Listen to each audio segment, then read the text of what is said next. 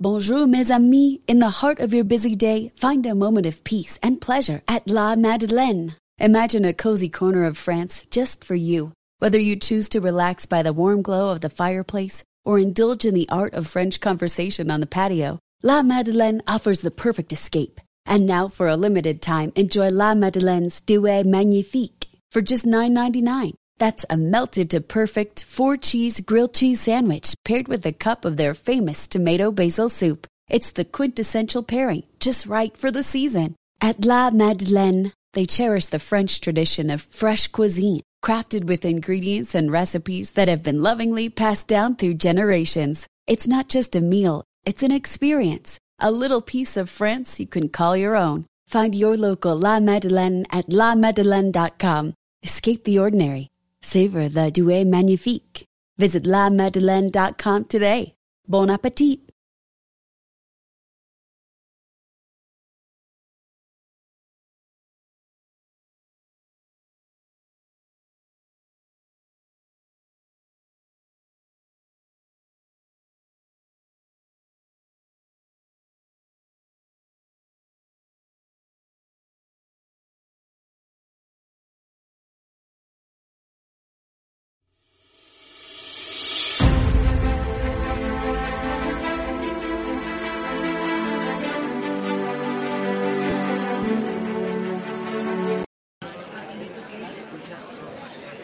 Ya, adelante. Muy buenas noches, espectadores de esta alarma, perdone por las molestias técnicas, no sabemos muy bien Son, pero ahora lo importante son las preguntas del público. A mí me gustaría que alzasen la mano las personas que quisiesen preguntar a cualquiera de los contertulios, incluido a Eugenio, que yo creo que se ha ido a buscar los inhibidores o a los amigos de Marlaska que han tratado de boicotear, ¿no? Es, es broma. Hugo, a ver quién quiere lanzar una pregunta por ahí. ¿Preguntas? ¿Una preguntita? Una preguntita, mano alzada, por favor. Por ahora no se anima nadie. Después cuando empieza... Animados, animados. ¿Ha habido alguna asistente que ha querido preguntar alguna de las vetadas por YouTube? Y obviamente no se Pregunta, por favor. Hombre, no me, no me digáis que me preguntas. La primera vez que venimos. no hay Como showman, es que... Aquí. Ahí hay una, venga. No, no. Ya, eh, pre- vamos a preguntar, ya sabes. Venga, Yo, vamos. yo te hablo con neolengua orwelliana, ¿no? hay- no hay problema. No, no, no, que de verdad, en serio. Pues venga, otra pregunta, Darío, por favor, estamos en directo en YouTube. Venga, ahí. La primera mano alzada, muchísimas gracias. Siempre la primera la más complicada. Venga, ahí se acopla. Sí, por favor. Bueno, yo voy a preguntar eh, a un poco de entonces no se la dejan al cuidado. Eh, y el otro día creo que he estado con unos peruanos, y eso gente que vive aquí, pero que tiene la familia en, en Perú. Y están aterrorizados por lo que está pasando en Perú, porque se ha instaurado un, un gobierno, como sabes, comunista, pero que además eh, se ha hecho poco porque no les deja salir del país. Es decir, eh, los padres querían vender sus casas y venirse a España, es la nacionalidad, pero el gobierno se una ley inmediatamente de que tienen que pagar una plusvalía del 50%. Tres ministros convictos, o sea, es decir, aquello va como galopando a pasos agigantados. Nosotros aquí en España vamos al trote, por lo que tú me contabas. La pregunta es, eh, ¿qué le aconsejarías tú a la gente que los chavales jóvenes que quieren hacer, por ejemplo, poner un taller de coches o poner una, una clínica o poner cualquier cosa, les animas a que con estas perspectivas que tú me estás diciendo a que sigan o que no sigan? O que se vayan al extranjero o a Cuba. Gracias. Ahí tienes, Carlos. Yo animaría a toda persona que tenga ganas de, de levantar España que la levante. O sea, Este es un país maravilloso que si los que estamos aquí intentando construir en vez de destruir nos marchamos, pues será mucho más fácil que los que quieren destruirlo en vez de construirlo, pues se hagan con, con el control país. O sea, yo entiendo perfectamente que la situación es la misma. Tú comparas simplemente con, con hacer una comparación de regímenes fiscales con otros países y da vergüenza aquí.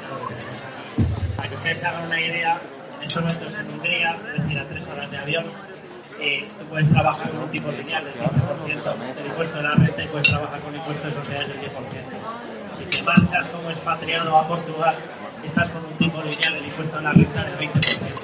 Si te marchas a Irlanda a montar una empresa, la puedes implantar con un 12,5%. Y aquí tenemos una tropa de directos metidos en el gobierno que consideran que solamente por los impuestos directos robarte el 50% es un castigo que te mereces por ser un maldito Se rico. En su forma de Se calcular acopla. no son conscientes de que los impuestos directos son unos, básicamente la mitad. Luego vienen los indirectos.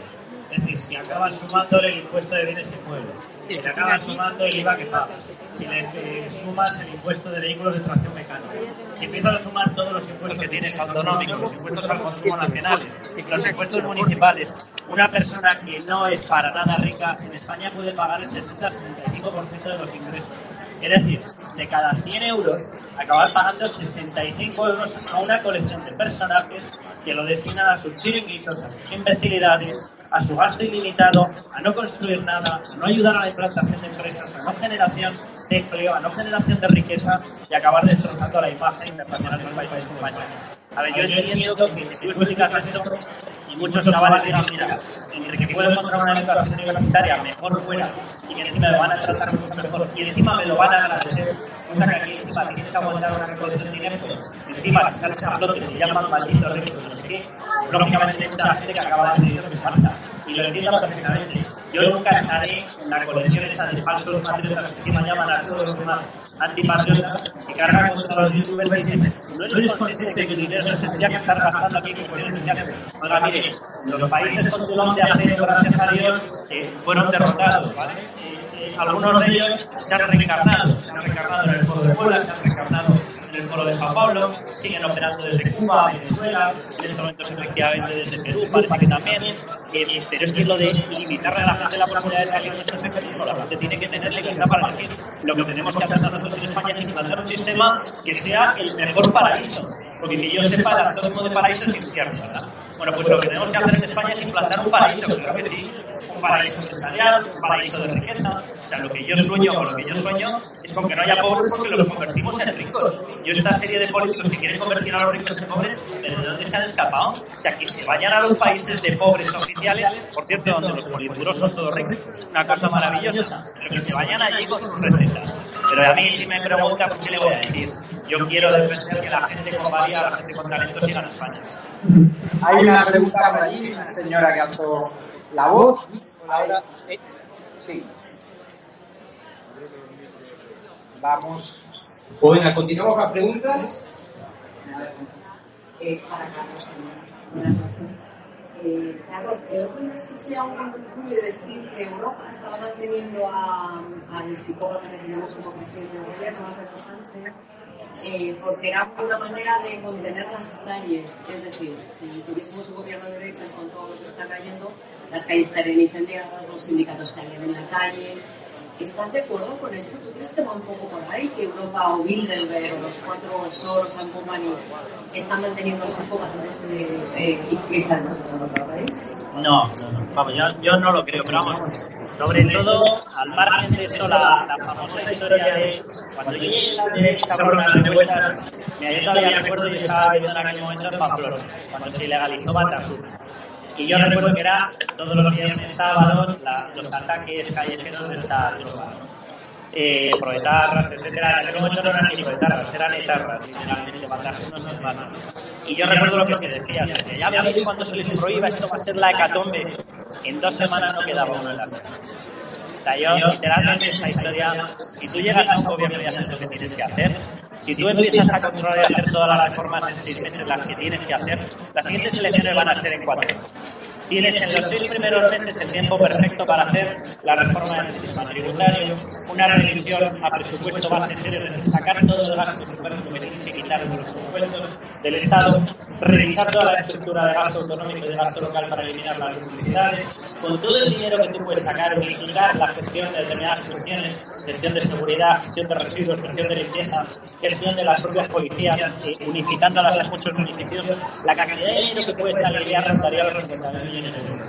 Esos 50.000 millones de euros los dedicas a rebajas de impuestos, a atracción de empresas, a relanzamiento y apuntalamiento de los sistemas de mejora del país, que se va a levantar quién Por cierto, la siguiente medida, por supuestísimo, cuerpos como el de la Guardia Civil y de la Policía, que se les está pagando una auténtica miseria, los pagan de verdad. Y repito, que se va a levantar quién, que se va a levantar contra qué, contra las rebajas de impuestos, contra un sentimiento que ahora yo sinceramente creo que en este momento ya mayoritario. Esta historia que tiene esta gente que dice cualquier persona que sienta su patria es un facha. Por Dios, estamos todos locos. Y aquí, cualquiera de los que estáis aquí, os un momentito a estar y mirad lo que ocurre ahí con la gente, son todos fachas, un hijo secreto de Mussolini, se ha reencarnado Hitler de todos los que están allá, y no es a cualquier colegio normal, de cualquier sitio en España, la gente que va con pulseras de la bandera de España, que son todos, los camisas pardas, que somos todos idiotas, o sea, el sentimiento de defensa de la patria es la cosa más natural que existe, patria viene de patria, querer destruir lo que crearon tus padres para ti es un auténtico imbécil, defender la patria es lo más natural que puede existir, defender la propiedad privada es un sentimiento que tienen todos los niños, yo todavía recuerdo la primera palabra que me dijo la hija mayor que tengo, antes de decir ni papá ni mamá, mío. Bueno, pues si dijo mío es porque entiende lo que es la propiedad privada. Es muy básico. Vale, mi juguete es mío, en mi casa si me la he pagado yo es mía. Y si tú me la ocupas, te echo. Y si tú entras, por cierto, ya que estamos con estos temas, si tú entras en una casa y en esa casa hay un señor de 77 años, tiene una escopeta para defenderse y está en peligro su vida, la utiliza. Y el que tiene que tener cuidado es la persona que entra, que se convierte en un delincuente en el momento en el que cruza el dintel de la puerta. Punto final. Es así de sencillo, lo entiende cualquier persona. Y yo pensar que, se va a levantar quién contra qué. O sea, cuando se te levantan es cuando tú asumes unas pautas de gobernabilidad cobarde. En ese momento es cuando te huelen. Huelen tu miedo y evidentemente te lo intentan cortar el poder. Pero si tú tienes una capacidad de hacer las reformas inmediatamente, si haces lo que tienes que hacer con la opinión pública, si haces lo que tienes que hacer con la propiedad privada, de apuntalarla, de atraer empresas, que se va a levantar quién? No se levantan ni de la cama, por Dios. Porque Cristina de Matria no hablamos, ¿no? Ya que Carlos ha hablado de Patria. Bueno, la... ¿se oye? Un poquito más alto. Yo creo... Ahora sí.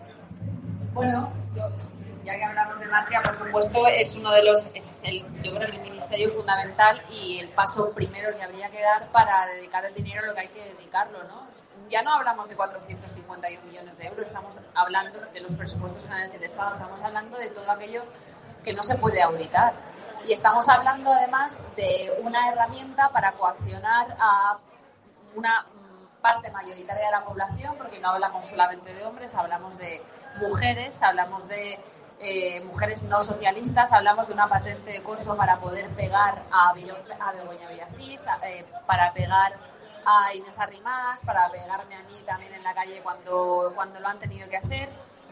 Y estamos hablando también de un ministerio que se ha levantado asesorado por secuestradoras parentales que siguen, eh, por cierto, asesorando a estas sujetas, las que no están en la cárcel, y que se están dedicando a, no informar a los organismos europeos que eh, ya dan la cifra de 320 niños secuestrados al año, en el 70, del 73 al, al 92% de los casos por las madres. ¿no? El drama es mucho más que un, drama económico, ¿no? es un drama de destrucción, por supuesto, del modelo de familia, porque es la familia eh, el último baluarte, el, ya no de sentido de pertenencia de las personas a algo más, eh, más importante, ¿no? sino, sino de defensa de la familia, de apoyo frente, frente a toda la agresión del Estado que ha inundado la vida cotidiana de todas las personas. ¿no? ¿Quién se anima? ¿Alguna pregunta más? A ver, el micro. Vamos a ver quién. Hola, aquí estamos. Bueno, tenemos otra pregunta más. ¿Cómo está, caballero? Bien, y usted. Buenas noches. A ver, Carlos. que se acopla, cuidado. Ahora, ahora. Todos, bueno, todos vamos contra ti. Lo cierto todos los que estamos aquí, yo creo que comulgamos con las mismas ideas. Pero dentro de esa comunión hay una pequeña división. PP, por un lado, Vox, por otro. Está claro que con esta división los únicos que ganan es la izquierda. Que nosotros necesitamos que haya una conexión total entre ambos. Porque con independencia de las coaliciones que vienen después de, hay un recuento de votos y una adjudicación de escaños que son anteriores a las coaliciones. Si eso no lo tenemos claro, nunca podremos llegar. Y el problema es quién puede organizar esta situación para poder coaligar ambas fuerzas. Porque sin esa coalición siempre estaremos en inferioridad. Son muchos los de la izquierda, los ecarras, los bajeríos de todos los colores, y nosotros no. Nosotros solamente ahora mismo hay dos partidos una cuenta ciudadanos que ya han demostrado quiénes son. ¿Quién habló? Solo Eh, dos, Ricardo. PP y Vox. Y hay muchas cosas de Vox y voto al Algo de. muchas Algo cosas que de Vox pasado con algo estoy para técnicos. Pero sé que dentro de la bipolaridad, los que mayor aceptación tienen es el WhatsApp. PP y lo demuestran todas las votaciones Que en las que se producen. Y ahí está el número de escaños.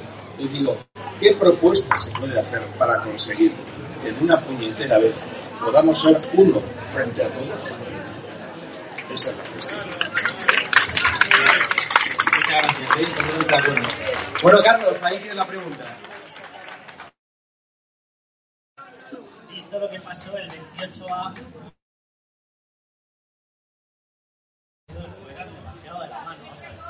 eh, la persona que fraccionó la derecha eh, tiene un nombre y un apellido, se llama Mariano y se apellida Rajoy. A lo mejor no gusta mucho la contestación que estoy dando, pero cuando aquel señor, me parece que fue en el año 2008, enganchó un micrófono y dijo conservadores, iros a vuestro partido, liberales, iros al vuestro, va y resulta que los conservadores se fueron y los liberales se fueron. Y luego culpar a la gente que se fue precisamente después de haberte invitado a marcharte, yo es que sinceramente tengo la costumbre de que si no se me invita a estar no me quedo en los sitios. O sea, una vez fraccionada la derecha, lo que ha ocurrido en España, sinceramente es difícil de aunar.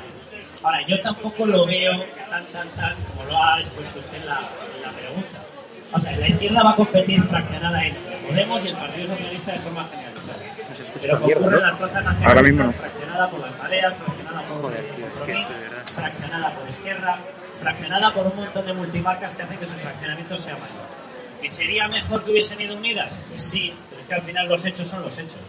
Y hubo una persona, Mariano Rajoy, que le tocó las narices a un montón de personas, y tocó las narices en planteamientos como el tema de ETA, tocó las narices soltando a Bolinaga, tocó las narices no peleando contra la erradicación de la doctrina Parón, y pedirle a determinada gente que no se sienta afectada por aquello, yo sinceramente creo que es infructuoso.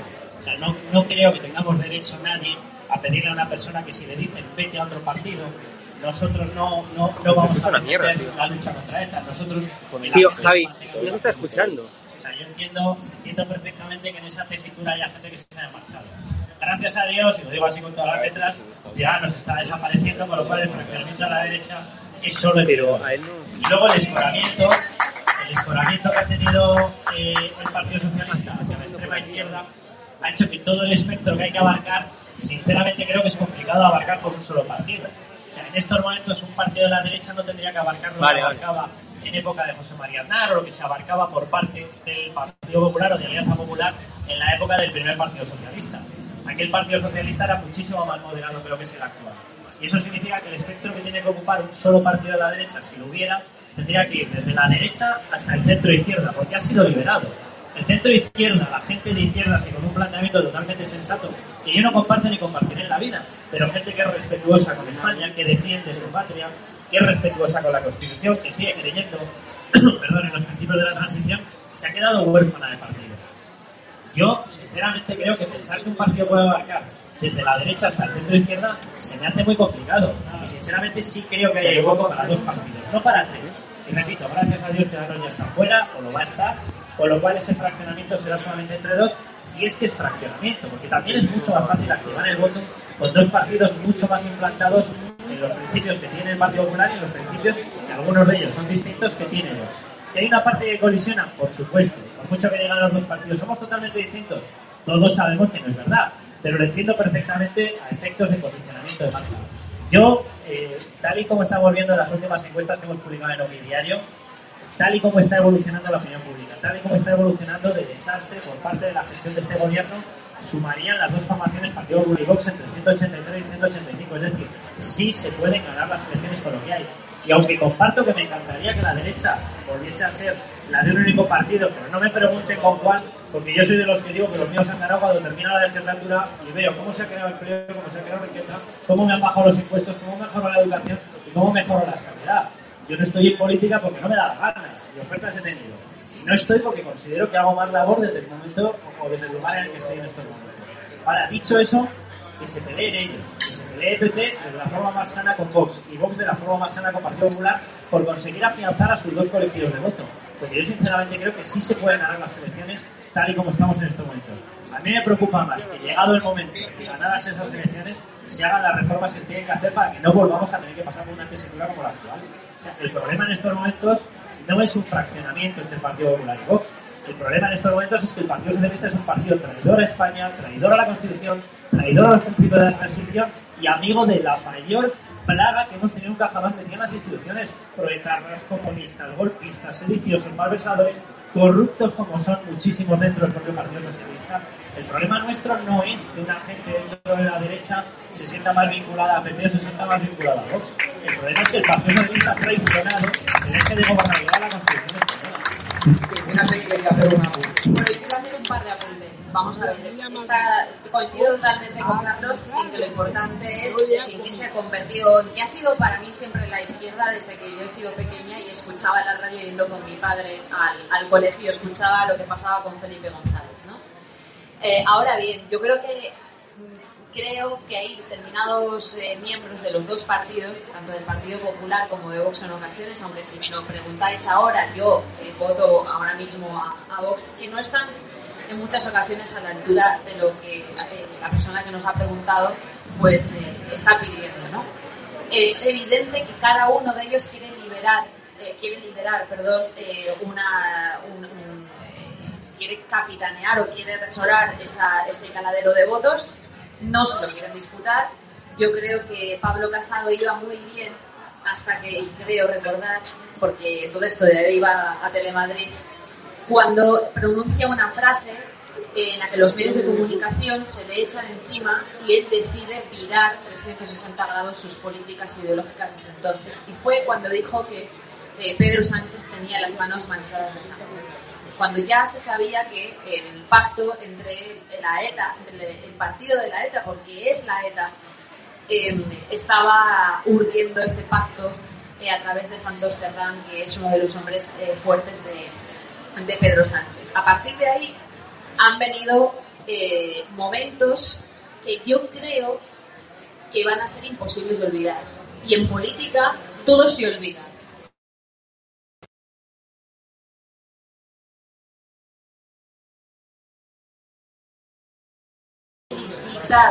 Por Adriana Nastra, por, eh, mm, por eh, la gente. Por el propio Pedro Sánchez, por Pablo Iglesias y que le llega otra vez el turno de palabra desesperado porque había visto lo que, lo que acababa de hacer. Y creo que hay otro momento que sí se ha olvidado, pero que a mí me... eh, O que me obliga a no poder hacer algo que me gustaría poder hacer. Me encantaría poder tener el dinero a de votar al Partido Popular o a Vox y de que me gusten ambos. Pero el día que Santiago Abascal se levanta y lee el nombre de todas las víctimas del terrorismo en el Congreso de los Diputados y el Partido Popular se queda sentado, incluyendo alguna víctima del terrorismo, y que tres meses después se levanta una diputada de las CUP y empieza a leer el nombre de las asesinadas por la violencia machista, que también leyó, por cierto, Maite Furúa del partido de la ETA, condenada a un año de cárcel, por cierto, porque es etarra y no proetarra, entonces el Partido Popular sí aplaudió. Creo que de ese yugo el Partido Popular hoy en día es incapaz de salir. Y es ese yugo eh, bajo el cual está el cuello de todas las personas que estamos aquí sentadas y lo que posibilita que los medios de comunicación en aquella unión nefasta entre la Sexta y Antena 3 pudiera permitir que a cada uno de nosotros se nos siga insultando por tener un sentimiento de orgullo y de amor a nuestra patria. Y eso es lo que creo que, creo que orgulle. Y Vox no está absolutamente eh, exento de toda culpa. Creo que últimamente tiene algunos temores a tratar temas fundamentales por, eh, por miedo o por corrección política. ¿no? Tampoco me gusta del todo. Pues para acabar ya, la última pregunta. ¿Alguien que quiera lanzar la última pregunta? Y bueno, disculpas por los problemas técnicos. Pues- No sabemos qué ha pasado. Continuamos con la última pregunta. Ya tenemos aquí en la última fila a una persona. Esto más que una pregunta es una reflexión. Es sobre cómo está ahora mismo la ideología de izquierdas y de derechas en España. Eh, yo creo que la izquierda ha cogido valores que nunca ha creído, por ejemplo el feminismo, la violencia machista, y lo ha recogido muy bien. La derecha siempre se ha olvidado, ha tenido siempre un complejo, quizás porque hemos tenido una dictadura de derechas, eso hay que decirlo, porque Polonia, Bulgaria, Hungría no tiene ese complejo sobre, sobre las actitudes o sobre la violencia machista, sobre la violencia machista o lo de las mujeres y tal. ¿Creéis vosotros que esto va por todos? Que la izquierda ha cogido valores que nunca han creído, que siempre han sido para ellos Che Guevara, hacía, ponía centros de, de internamiento para homosexuales, ¿y por qué la derecha nunca lo ha defendido? ¿Por qué? ¿Por qué la izquierda ha cogido esos valores que nunca han defendido, les ha dado igual, que han tenido éxito? ¿Y por qué la derecha nunca lo ha cogido? Cuando no somos menos que ellos. Pues somos unas personas que defendemos igual a fulanito que a fulanito que me da igual. Pues te contesta Cristina sí. A ver, yo como mujer jamás he necesitado que ningún partido político cogiera la bandera de mi defensa. Yo he trabajado en un restaurante chino de camarera, ya ven ustedes lo que tengo yo de China, pero, pero iba vestida de chino, lo hacía bastante bien. He trabajado paseando perros, he trabajado de reductora, he, paseado de, he trabajado de auxiliar de vuelo y jamás eh, me ha discriminado un hombre. Los que sí me han discriminado constantemente es la izquierda por el hecho de no ser de izquierdas. Yo no necesito que un partido político me proteja por ser mujer, porque tengo bastantes ovarios como para eh, protegerme de lo que sea. Es decir, yo creo... Y además me molesta que me digan lo que tengo que hacer, pero esto es por ácrata y por, por anárquica probablemente, ¿no? Eh, y luego yo creo que el lobby gay más importante del país está construido en torno al Partido Popular. Incluso Vox, de alguna manera, y por supuesto defendiendo la destrucción de los eh, chiringuitos LGTBI, eh, ya tiene aglutinado en torno al partido pues un colectivo gay que es partidario y que defiende abiertamente que ellos también, como no podría ser de otra manera, porque es el voto legítimo de cada uno, pues vota, vota a Vox. Yo no quiero coger ninguna bandera para que la izquierda no me la quite. Lo que hay que hacer es explicar por qué la izquierda es criminal, por qué la izquierda desprecia a los gays, por qué la izquierda financiada por Irán, que cuelga a los gays de las grúas y que, donde además los gays están obligados a hacerse la operación de cambio de sexo, porque si son gays se les aplica la pena de muerte y si son transexuales no, porque pueden mantener relaciones sexuales con ellos y entonces no pasa nada, o pueden ser pedrastras o la izquierda que entiende que los hijos no son de los padres y que se los puede meter en un centro tutelado y abusar de ellos sin que pase absolutamente nada con su gestión y que haya una sola dimisión, no creo que pueda darnos la, la, lección de nada. Lo que creo es que los medios de comunicación y que la educación ha estado siempre, siempre, siempre concedido y regalado a la izquierda como una estrategia de apaciguamiento para que la izquierda no montara algaradas en la calle y no hubiera violencia eh, social, ¿no? Carlos quiere hacer una pregunta. No, yo, eh, no, lo único que quería decir, o sea, realmente la, la, derecha yo creo que ha pasado una mala etapa, de nuevo, yo, esta noche vengo optimista, ¿eh? de nuevo creo que ha tocado a su fin. Y ha tocado a su fin básicamente porque el votante de, de derecha, centro derecha, cada uno que le llame como quiera, votante de extrema derecha, sinceramente creo que no existe en España y toda esa gente que llama a determinados partidos constitucionalistas, defensores del principio de la transición, le llama extrema derecha, que se dé un paseíto visual por lo que compone el voto en estos momentos de izquierda en España y después de eso que nos hable de lo que es el extremismo. Eh, sinceramente yo creo que la derecha ha pasado ya una etapa en la cual ha tenido muchísimo miedo a defender cualquier posicionamiento ideológico. Eh, una política o la política sin ideología no existe. La ideología es la forma que tú concibes de intentar mejorar aquello que consideras que dentro de una sociedad no está funcionando. Y decir las ideologías han muerto, decir la ideología no existe, realmente lo que acaba escondiendo es que tú no tienes valor para defender tu ideología. Lo que la izquierda está defendiendo como posicionamientos ideológicos en el tema de la mujer no es una defensa de la mujer. Y pongo un ejemplo muy sencillo. Cualquier persona que nos está aquí escuchando, si tiene un caso de, acoso, si tiene un caso de maltrato, que por supuestísimo que existe y por supuestísimo que se tiene que proteger a esa mujer de cualquier eh, atisbo de amenaza, etcétera. Pero yo lanzo la pregunta, ¿qué preferiría?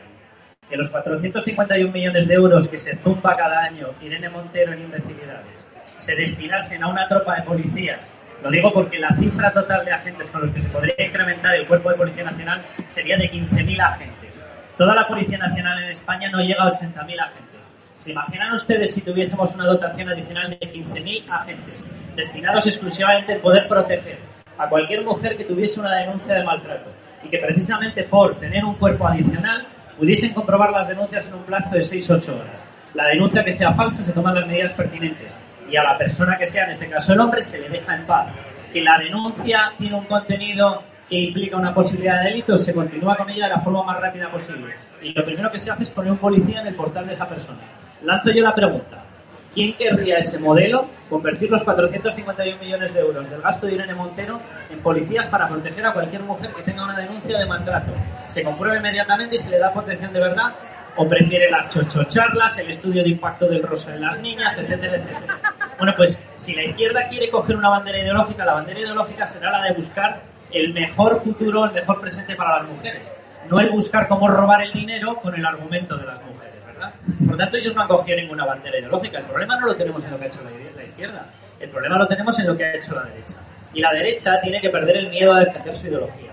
No hay cosa más moderada que ser liberal. Yo soy liberal a mí cuando me habla la gente dice, no, el respeto a los derechos, a mí no me hable usted. O sea, respeto a la mayor eh, libertad de la persona, un liberal. Respeto a la mejor opción que cada uno prefiera, tenga en materia sexual, un liberal.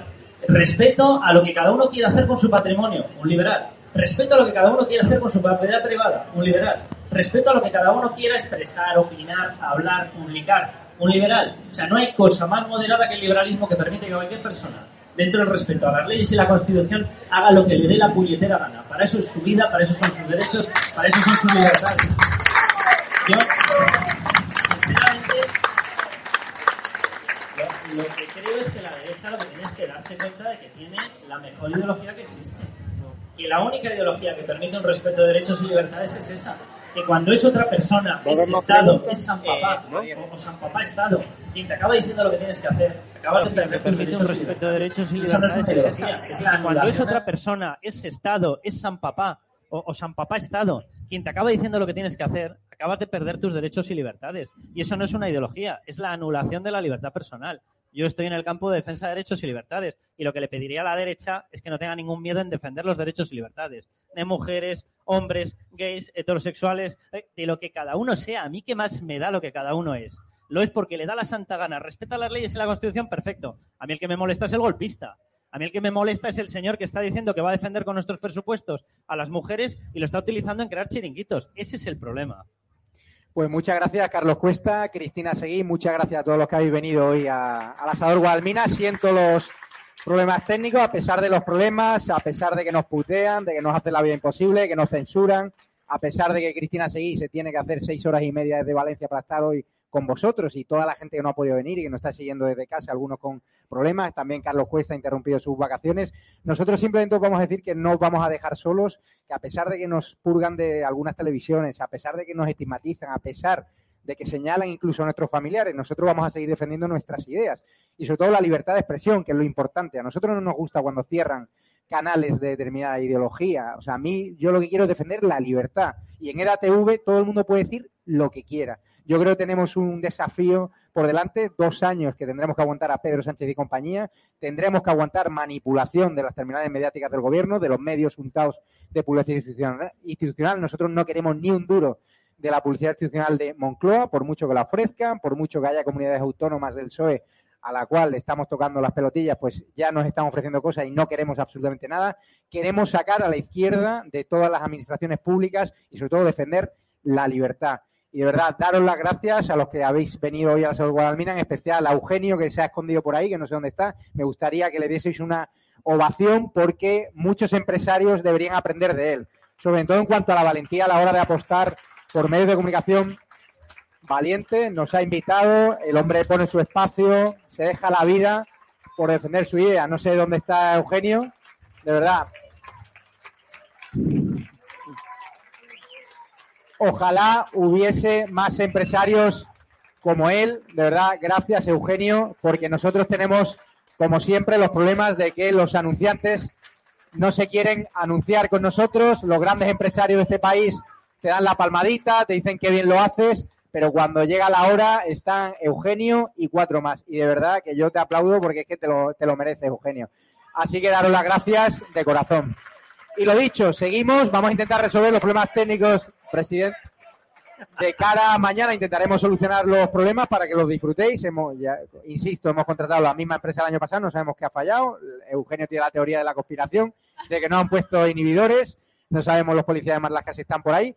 Lo dicho, si nos quieren apoyar, tenemos ahí un pequeño puestecito con camisetas, con geles desinfectantes, aunque no pueden superar a los de Eugenio, con libretas, con todo con nuestra bandera nacional, todos los camisetas, con lo cual es una forma de ayudarnos, ya que no, tenemos el apoyo de Libres 35, no tenemos el apoyo de los grandes empresarios de este país. Tenemos que seguir peleando, tenemos que seguir eh, luchando por este medio de libertad que es Estado de Alarma y EDATV y aprovecho para animaros a registraros en edatv.com, a bajaros las apps, Google Play y Android TV, sobre todo para que podáis meteros a ver temas sobre, por ejemplo, procesos de vacunación como el que ha hablado Alfredo Perdiguero con la Policía Nacional, a lo cual se les va a obligar a los aspirantes a la policía a vacunarse. Ese programa, como aquí en YouTube sería vetado, solo se va a hacer en EDATV y ya se pueden meter en EDATV para ver ese programa en libertad, donde hay más de 30 canales, desde caza, pesca hasta tecnología, deportes y todo tipo de canales con un común denominador, la libertad. Muchas gracias a todos, de verdad, siento los problemas técnicos y mañana más, así que un abrazo fuerte y seguiremos defendiendo la libertad, le pese a quien le pese, le pese a Irene Montero, le pese a Pedro Sánchez y le pese a Ferreras. Un abrazo fuerte y os queremos.